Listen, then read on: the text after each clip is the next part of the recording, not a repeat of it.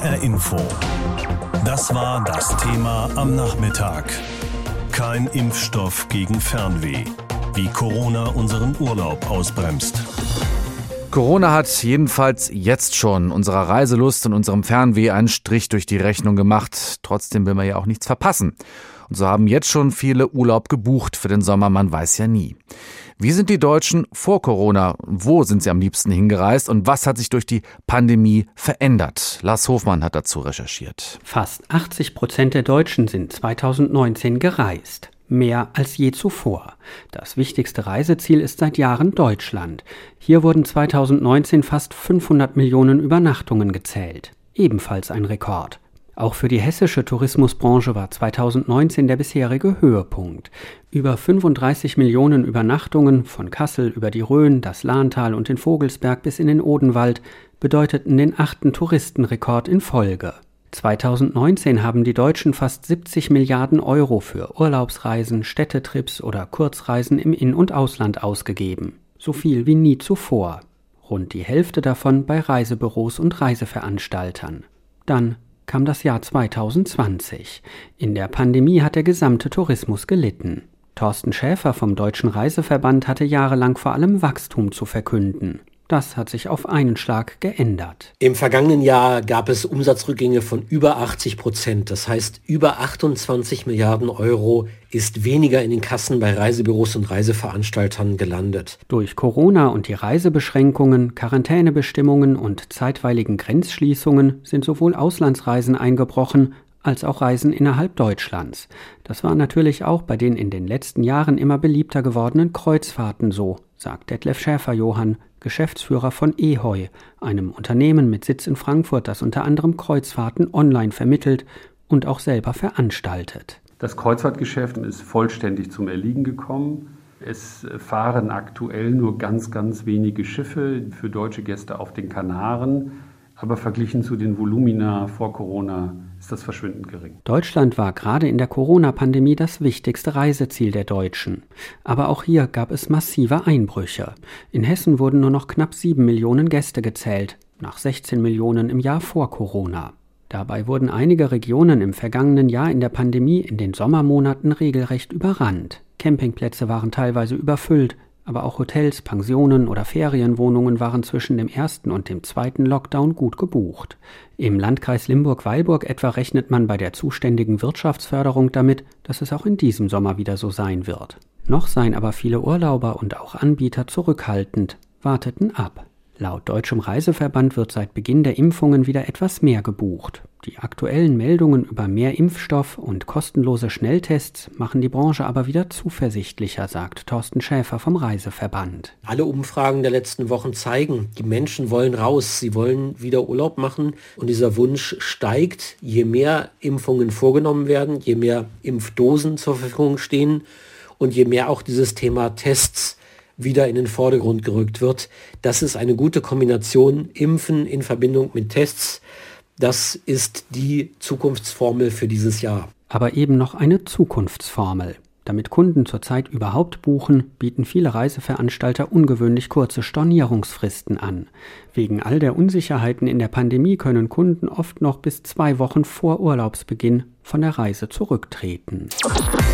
Sachsens Ministerpräsident Michael Kretschmer bleibt bei seiner Aussage, dass Urlaubsreisen zu Ostern in diesem Jahr unterbleiben sollten. In Sachsen-Anhalt wiederum kann sich sein Kollege einen Übernachtungstourismus in Ferienwohnungen oder Wohnwagen durchaus vorstellen. Aber Reisen ins Ausland, da sieht's doch schon schwieriger aus, allein schon wegen Quarantänebestimmungen. Obwohl viele Südeuropäer gerade von Reisen anderer ja leben.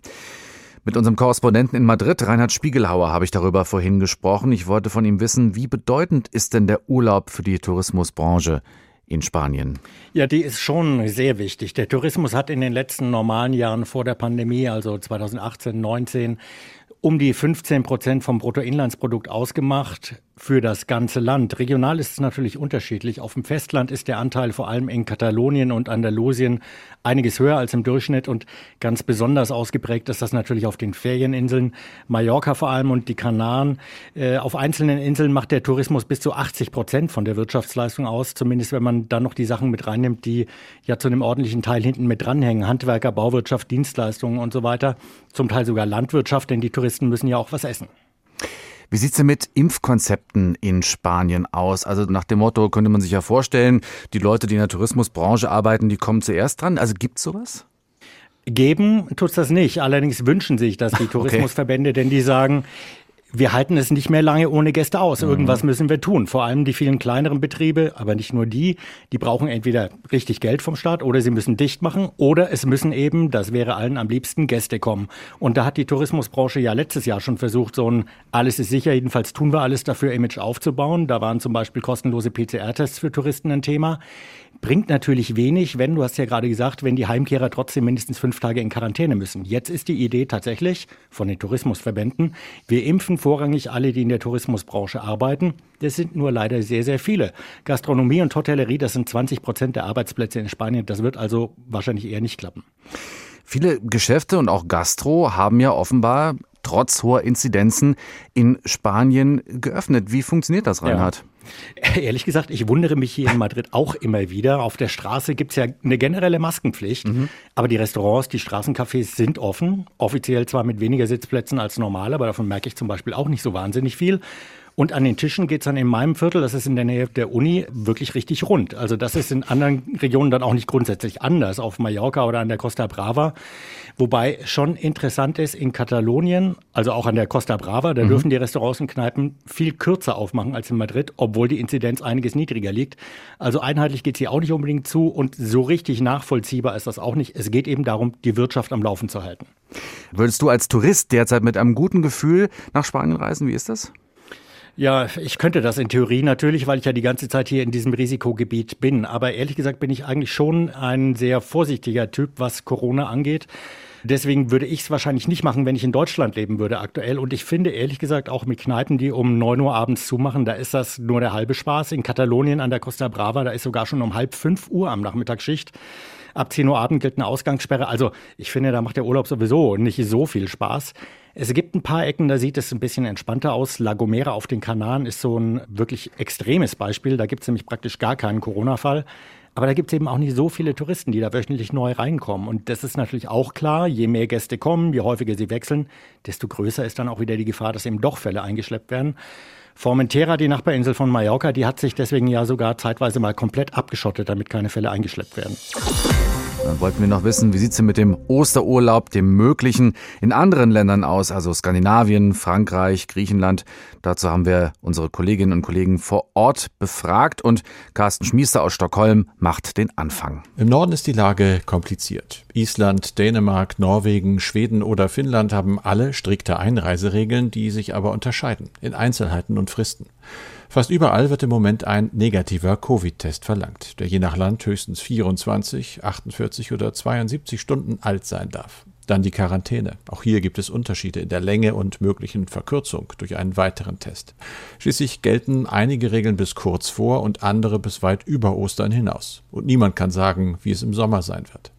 Derzeit gibt es im ganzen Norden große Sorgen, was die dritte Welle angeht und deshalb erkennbar eine Bereitschaft, Anti-Corona-Maßnahmen schnell und drastisch zu verschärfen. Im Klartext, Urlaub über Ostern wäre hier schwierig bis unmöglich und wie es im Sommer aussieht, weiß keiner. Planbar ist da nichts und wird es womöglich auch einige Zeit noch nicht sein. Unser Tipp also, immer wieder die Einreisebestimmungen auf den Seiten der jeweiligen Botschaften checken, die ändern sich gefühlt ständig, dann natürlich ganz doll hoffen und sicherheitshalber einen Plan B im Hinterkopf haben. Carsten Schmiester, Stockholm. Gerasimos Bakoyanis blickt pessimistisch auf die kommenden Monate. Er hat ein Hotel in Halkidiki im Norden von Griechenland und normalerweise würde er jetzt alles für die kommende Saison vorbereiten. Die beginnt nämlich Anfang April, an Ostern. Doch dieses Jahr wird Bakoyanis sein Hotel wohl frühestens im Mai öffnen, wie viele in Griechenland. Laut Hotelverband HCH sind die Vorausbuchungen für das Jahr 2021 um 83 Prozent eingebrochen. Nun hoffen alle auf den Sommer, dass die Corona-Pandemie dann einigermaßen unter Kontrolle ist und die Touristen kurzfristig doch noch kommen. Doch selbst wenn das passieren sollte, ist die Lage für die Hotels äußerst schwierig, vor allem weil sie nur sehr schwer planen können. Als im vergangenen Jahr Reisen aufgrund der Corona-Pandemie abgesagt wurden, haben einige Reiseveranstalter das Geld für die Vorausbuchungen von den Hotels zurückverlangt. Auch deshalb haben viele Kunden, anstatt die Kosten erstattet zu bekommen, Gutscheine erhalten. Sollte ein Großteil diese Gutscheine in diesem Jahr einlösen wollen, bedeutet das für die Hotels belegte Zimmer, aber keine Einnahmen. Dazu kommt, Wahrscheinlich werden auch in dieser Saison noch Abstands- und Hygieneregeln gelten. Das heißt, die Hotels werden ihre Kapazitäten dann wohl nicht voll auslasten können. Deswegen hoffen viele in der Tourismusbranche auf einen Impfpass. Mit Israel hat sich Griechenland bereits Anfang der Woche geeinigt. Geimpfte Bürger dürfen zwischen den Staaten ohne Auflagen reisen, sobald die Flugbeschränkungen aufgehoben sind. Verena Schelter, Athen. Vitré, ein bretonisches Städtchen mit mächtiger Burg, Mauern, Türmen und viel Fachwerk. Ein Hotelzimmer in der Altstadt? Kein Problem. Hier gilt kein Beherbergungsverbot. Vitré liegt in der Bretagne. Die Festlandregion Frankreichs mit der niedrigsten Inzidenzzahl ist deshalb gerade sehr beliebt, auch bei den Franzosen selbst. Zumal in den Wintersportorten dieses Jahr die Skilifte nicht öffnen dürfen. Das Reisen wurde in Frankreich weder in den Weihnachts- noch jetzt in den Winterferien eingeschränkt. Es gilt lediglich eine Ausgangssperre von 18 bis 6 Uhr. Alle Einreisen Einreisenden aus der EU über elf Jahren müssen aber einen negativen PCR-Test vorweisen, der nicht älter als 72 Stunden ist. Frankreichs Außenministerium empfiehlt zudem sieben Tage Quarantäne und dann einen zweiten Test. Das ist jedoch nicht Pflicht.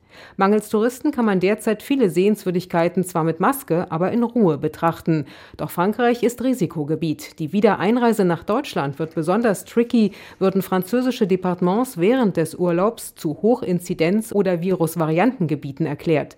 Dann braucht man zur Einreise neben der digitalen Anmeldung auch einen frischen PCR-Test. Und je nach Bundesland folgt unabhängig vom Testergebnis eine Quarantänepflicht. Man muss also abwägen. Die Mittelalterburg von Vitré steht ja auch noch nächstes Jahr. Stefanie Markert, Paris. Die Pandemie verhagelt vielen auch in diesem Jahr die schönsten Wochen des Jahres. Politiker wie Sachsens Ministerpräsident Kretschmer dämpfen schon jetzt die Hoffnungen. An Ostern müssen wir die dritte Welle verhindern und nicht in der Sonne liegen, sagen auch andere. Dabei war schon im vergangenen Jahr bei vielen Verzicht angesagt. Und mit den Impfungen sollte doch eigentlich alles besser werden. Zumal die Tourismusbranche selbst erhebliche Einbußen hinnehmen musste. Wer in Urlaub fahren oder fliegen will, muss derzeit mit vielen Auflagen wie Quarantäne und Testpflichten rechnen. Darüber habe ich gesprochen mit Professor Thorsten Kirskis, Direktor des Instituts für innovative Tourismus und Freizeitwirtschaft an der Jade Hochschule Wilhelmshaven. Selbst wenn Anfang April Reisen wieder möglich sein sollen, falls es möglich ist. Also würden Sie mit gutem Corona-Wissen das eigentlich tun? Ja, würde ich auf jeden Fall, wobei ich eine spezielle Situation habe. Ich bin Eigentümer eines privaten Ferienhauses in Südwestfrankreich und beim Ferienhausurlaub ist das äh, Risiko einer Infektion mit Sicherheit nicht höher, als hier in Deutschland zu bleiben, wenn man sich entsprechend verhält. Von daher hätte ich da also keine Bedenken, habe auch keine Bedenken, dies vielleicht zur Osterzeit mal durchzuführen. Gut, da sind Sie natürlich besonders privilegiert. Aber wie schnell könnten denn Hotels oder auch Reiseunternehmen auf spontane Corona-Lockerungen reagieren? Geht das von jetzt auf gleich? Nein, das ist eben das Problem der großen Unsicherheit, die die Politik nun jetzt schon seit einem Jahr verbreitet. Und ich kann natürlich einen touristischen Betrieb, egal ob Hotelbetrieb, ein Restaurantbetrieb, ein Veranstalter, eine Airline erst recht nicht, von heute auf morgen immer auf Zuruf hochfahren und auch wieder runterfahren. Da bedarf es einer gewissen Planung, da bedarf es eines Einkaufs, gerade im Hotelbereich natürlich Nahrungsmittel etc. Da bedarf es einer Personalplanung, also Einsatz von dem entsprechenden Betreuungspersonal, dem Reinigungspersonal etc. Und da ist es eben für die Branche tödlich, dass man da nach wie vor keine absehbare Planungssicherheit hat. Schon im letzten Sommer und Frühherbst war ja Reisen unter Pandemiebedingungen möglich, auch wenn viele damals vielleicht Corona zu sehr auf die leichte Schulter genommen haben. Was für Rückmeldungen haben Sie denn von Hoteliers zum Beispiel? Wie hygienisch vorbereitet ist die Branche denn? Auf jeden Fall sehr gut und das auch schon seit nunmehr einem Jahr in etwa. Man hat gleich bei der ersten Corona-Welle entsprechende Maßnahmen ergriffen initiiert teilweise durch die deutschen Veranstalter, die eigene Hotels haben oder eben Hotelpartner, mit denen sie lange zusammenarbeiten in den Zielgebieten. Und da hat man sehr früh schon entsprechende Maßnahmen ergriffen, also Hygienestandards erhöht, Buffet ersetzt durch serviertes Essen, was auch noch abgepackt ist, Check-in, Kontakte minimiert, das Ganze also auf Distanz und online beispielsweise gemacht, Animationen, die in Gruppen normalerweise sonst stattfinden, gecancelt, zurückgefahren. Also da ist die Tourismusbranche in meinen Augen wirklich sehr vorbildlich und hat alle Auflagen, die man ihr gegeben hat, erfüllt. Jetzt ist mittlerweile die Idee von Impfzertifikaten zum sicheren Reisen im Raum. Das bedeutet, wer geimpft ist, darf, wer nicht, muss zu Hause bleiben. Was halten Sie davon?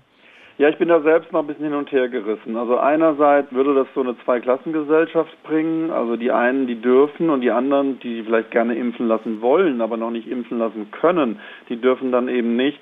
Und das wäre doch in gewisser Weise eine Ungerechtigkeit, eine Zweiklassengesellschaft. Auf der anderen Seite gibt es auch andere Einreisebedingungen bei manchen Ländern. In manchen Staaten müssen sie sich auch gegen Krankheiten schon impfen. Cholera-Impfung oder Hepatitis-Impfung, Malaria-Impfung und so weiter damit sie in ein bestimmtes Zielgebiet, gerade in afrikanische Länder beispielsweise, einreisen dürfen. Also da ist das auch schon gegeben und normal. Warum dann das nicht auch auf eine Corona-Impfung ausweiten? Wenn jeder die Möglichkeit hätte, sich zu impfen und es da keine Zweiklassengesellschaft mehr gibt von dem Zugang zum Impfstoff, dann könnte man sowas mit gutem Gewissen einführen. Im Moment ist das meines Erachtens ein bisschen zweischneidig. Gibt es auch trotz der schwierigen Situation Gewinner eigentlich in der Reisebranche? Also ich denke so an Wohnmobilverleiher. Ja, es gibt natürlich einige äh, Urlaubsformen, die davon profitieren. Ich nannte eingangs schon den Ferienhausurlaub. Mhm. Bei dem Ferienhaus kann man sich isoliert verhalten, ganz so wie zu Hause. Dann Wohnmobile sind letztes Sommer schon weitgehend ausgebucht gewesen. Also es war kaum möglich, da noch ein äh, Wohnmobil kurzfristig zu bekommen. Die Preise gingen auch nach oben. Also es gibt so einige, die so ein bisschen profitieren, aber das ist meistens eher ein relatives Profitieren. Auch Tourismus innerhalb Deutschlands hat im letzten Jahr relativ profitiert. Das heißt, man hat relativ mehr Inlandsreisen verbucht als Auslandsreisen, weil Ausland war teilweise gar nicht möglich. In diesem Frühjahr wird es jetzt ähnlich sein. Absolut hat aber auch der Deutschlandtourismus Federn gelassen. Blick in die Glaskugel mit Ihnen zum Schluss. Wann werden wir wieder normal in Urlaub fahren können? Im Sommer, Herbst oder erst im nächsten Jahr? Also ich bin optimistisch, dass man auch schon zu den Osterzeiten jetzt äh, gewisse Urlaubsreisen durchführen kann. Es wird schwierig bei Fernreisen, bei längeren Flugreisen und in manchen Destinationen. Ich bin sehr optimistisch, dass man zum Sommer hin verreisen kann, wenn man gewisse Standards, Sicherheitsmaßnahmen und so weiter respektiert, dass dann als Sommerurlaub wieder machbar ist. Und da kann man auch jetzt schon buchen. Die deutschen Veranstalter bieten da entsprechend kulante und flexible Lösungen an. Wohlbemerkt, es geht dabei nicht nur um das Urlaubsvergnügen äh, von uns, sondern es geht um wirtschaftliche Branchen hier im Inland, vor allen Dingen aber auch im Ausland, wo der ausbleibende Tourismus ganz gravierende negative Folgen mit sich gebracht hat. Urlaub in Deutschland ist seit Corona wieder voll im Trend. Im letzten Sommer hatten die Hotels, Pensionen und Campingplätze zum Teil Rekordbuchungen. Jetzt steht bei den Hessen wieder die Ferienplanung an und da zeigt sich, dass Urlaub in der Heimat wieder sehr beliebt ist. Im südhessischen Odenwald beispielsweise sind die Unterkünfte zum Teil schon seit Monaten komplett ausgebucht. H-Info-Reporterin Stefanie Ömisch, wieso denn ausgerechnet Ferien auf dem Land? Ja, die Hessen, die zieht es einfach ins Grüne, in die Natur. Das war auch schon im vergangenen Jahr so. Durch das Coronavirus meiden viele Urlauber große Menschenansammlungen und da fallen Städtereisen, überfüllte Sehenswürdigkeiten, Restaurant- und Kaffeekultur natürlich weg. Und auch eine Reise Reise ins Ausland zu buchen, ist momentan einfach ein zu großes Risiko für viele, denn man weiß bei der unsicheren Lage einfach nicht, was im Juni, Juli oder August möglich sein wird. Und deshalb buchen viele Leute den Urlaub an Orten, die ihnen sicher erscheinen und da gehört eben auch der Odenwald dazu. Mhm. Auch wenn man nach jetzigem Stand natürlich noch nicht hundertprozentig sicher sein kann, dass Hotels und Pensionen bis dahin auch wieder offen sind. In unsicheren Zeiten bewegt man sich nicht gerne weit von der Heimat weg. Was hat der Odenwald denn zu bieten? Ja, es gibt im Odenwald zwar auch kleine Sehenswürdigkeiten, Museen oder Städtchen, die man besuchen kann, aber vor allem besticht das Mittelgebirge durch seine schöne Natur. Es gibt sehr, sehr viele Wanderwege, die gut markiert sind. Da ist wirklich für jedes Fitnesslevel auch was dabei.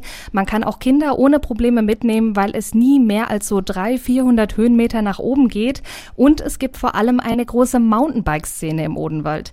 Der Geonaturpark hat in den vergangenen Jahren immer mehr Trails und Down Downhill-Strecken ausgebaut, um die Radler nach Südhessen zu locken. Und das zahlt sich jetzt natürlich aus. Vor allem, weil im Gegensatz zum benachbarten Baden-Württemberg auch auf normalen Spazierwegen mit dem Rad gefahren werden darf. Das ist in Baden-Württemberg verboten. Aber gleichzeitig ist es aber auch nicht so überfüllt wie im Schwarzwald oder im Voralpenraum. Und deshalb kommen wirklich viele Leute mit den Rädern aus ganz Deutschland in den Odenwald. Familien lockt natürlich der Klassiker Urlaub auf dem Bauernhof. Da sind die Kinder dann den ganzen Tag in der Natur beschäftigt und die Homeschooling geplagten Eltern haben etwas Ruhe und Zeit für sich viel frische Luft auch für Stadtkinder. Das ist ja genau das, was man jetzt braucht. Wie bereiten sich die Hotels und Pensionen auf so einen Ansturm vor? Das Gute ist, dass die Betreiber in diesem Jahr Zeit haben, sich auf die vielen Urlauber einzustellen. Das war im letzten Jahr nicht so. Natürlich können die Hotels und Pensionen jetzt nicht einfach spontan erweitert werden. Dazu fehlt in Corona-Zeiten auch einfach das Geld. Aber es ist immerhin genug Zeit, um gute Konzepte zu erarbeiten, damit nirgends zu viele Menschen aufeinandertreffen. Für die Hotel- und Pensionsbetreiber sind die vielen Gäste im Sommer natürlich auch ein Segen, denn die letzten Monate sahen echt schlecht aus und da nimmt ein voller voller Buchungskalender natürlich den Druck raus. Vorausgesetzt, sie dürfen wieder öffnen. Und die Hoteliers hoffen natürlich, dass die Leute nachhaltig verstehen, dass man nicht immer stundenlang ins Ausland fahren muss, sondern auch Urlaub in der Heimat schön sein kann. Und das scheint sich auch schon zum Teil geklappt zu haben. Einige Betreiber haben mir erzählt, dass viele Gäste aus dem vergangenen Jahr direkt wieder Urlaub im Odenwald für dieses Jahr gebucht haben. Reisen zur Osterzeit. Müssen wir uns das verbieten zu aktuellen Corona-Zeiten? Tja, bei der Beantwortung dieser Frage, da scheiden sich natürlich auch insgesamt die Geister. HR Info. Pro und Contra. Martin Ganselmeier hat für die vorzeitige politische Absage, was Ostern und den Urlaub betrifft, kein Verständnis. Ostern ist erst in sieben Wochen und niemand weiß heute schon, wie sich die Corona-Zahlen bis Ostern entwickeln werden. Deshalb habe ich kein Verständnis dafür, dass Sachsens Ministerpräsident uns jetzt schon die Hoffnung auf einen Osterurlaub nehmen will. Und das in einer Situation, in der wir doch alle dringend ein bisschen Hoffnung brauchen. Den immer wieder verlängerten Lockdown haben die meisten Bürger Bürger diszipliniert mitgetragen. In einer gemeinsamen Kraftanstrengung wurden die Infektionszahlen deutlich gesenkt. Aber diese Wintermonate waren für viele richtig hart. Unternehmen kämpfen ums Überleben, auch Hotels, Gaststätten und die Tourismusbranche. Es geht doch nicht darum, an Ostern massenhaft die Skipisten zu stürmen oder die Partystrände auf Mallorca zu bevölkern. Aber einige Tage Urlaub irgendwo in Deutschland in einer Unterkunft mit gutem Hygienekonzept, mit dem Wohnmobil auf einem Campingplatz. Warum solch einen Osterurlaub jetzt schon ausschließen? Sollten die Mutationen in einigen Wochen tatsächlich für eine dritte Welle sorgen, dann hätte doch jeder Verständnis, dass der Osterurlaub ausfallen muss. Wer ihn aber, wie Sachsens Regierungschef, jetzt schon kategorisch ausschließt, der bevormundet Bürger und Unternehmen, als wären sie kleine Kinder auf Osterurlaubsreisen jetzt schon zu verzichten. Martin Ganselmeier ist da skeptisch. Uwe Lüb dagegen findet, dass es besser ist, vorsichtig zu sein. Ja, wir leben in einer Phase des Verzichts. Jede und jeder leidet darunter, wobei es große Unterschiede im erzwungenen Verzicht gibt. Nun auch noch den Osterurlaub abzublasen, ist sicher für viele hart, aber dennoch ist es notwendig. Denn beim Urlaub geht es nicht nur darum, dass man irgendwo anders hinfährt, sondern Reisen zieht viel nach sich bzw. setzt viel voraus, etwa Hotelöffnungen und Gaststättenbetrieb, also Kontakte. Zudem ist jede Reisewelle Ausdruck von Mobilität. Und wenn wir eines gelernt haben in der Pandemie, dann, dass Mobilität zu Kontakten führt und Kontakte nun mal das Infektionsrisiko erhöhen. Nach Weihnachten haben wir gesehen, dass die Zahl der Ansteckungen hochging, wenn auch wegen der Kontaktbeschränkungen nicht so sehr wie zu befürchten war.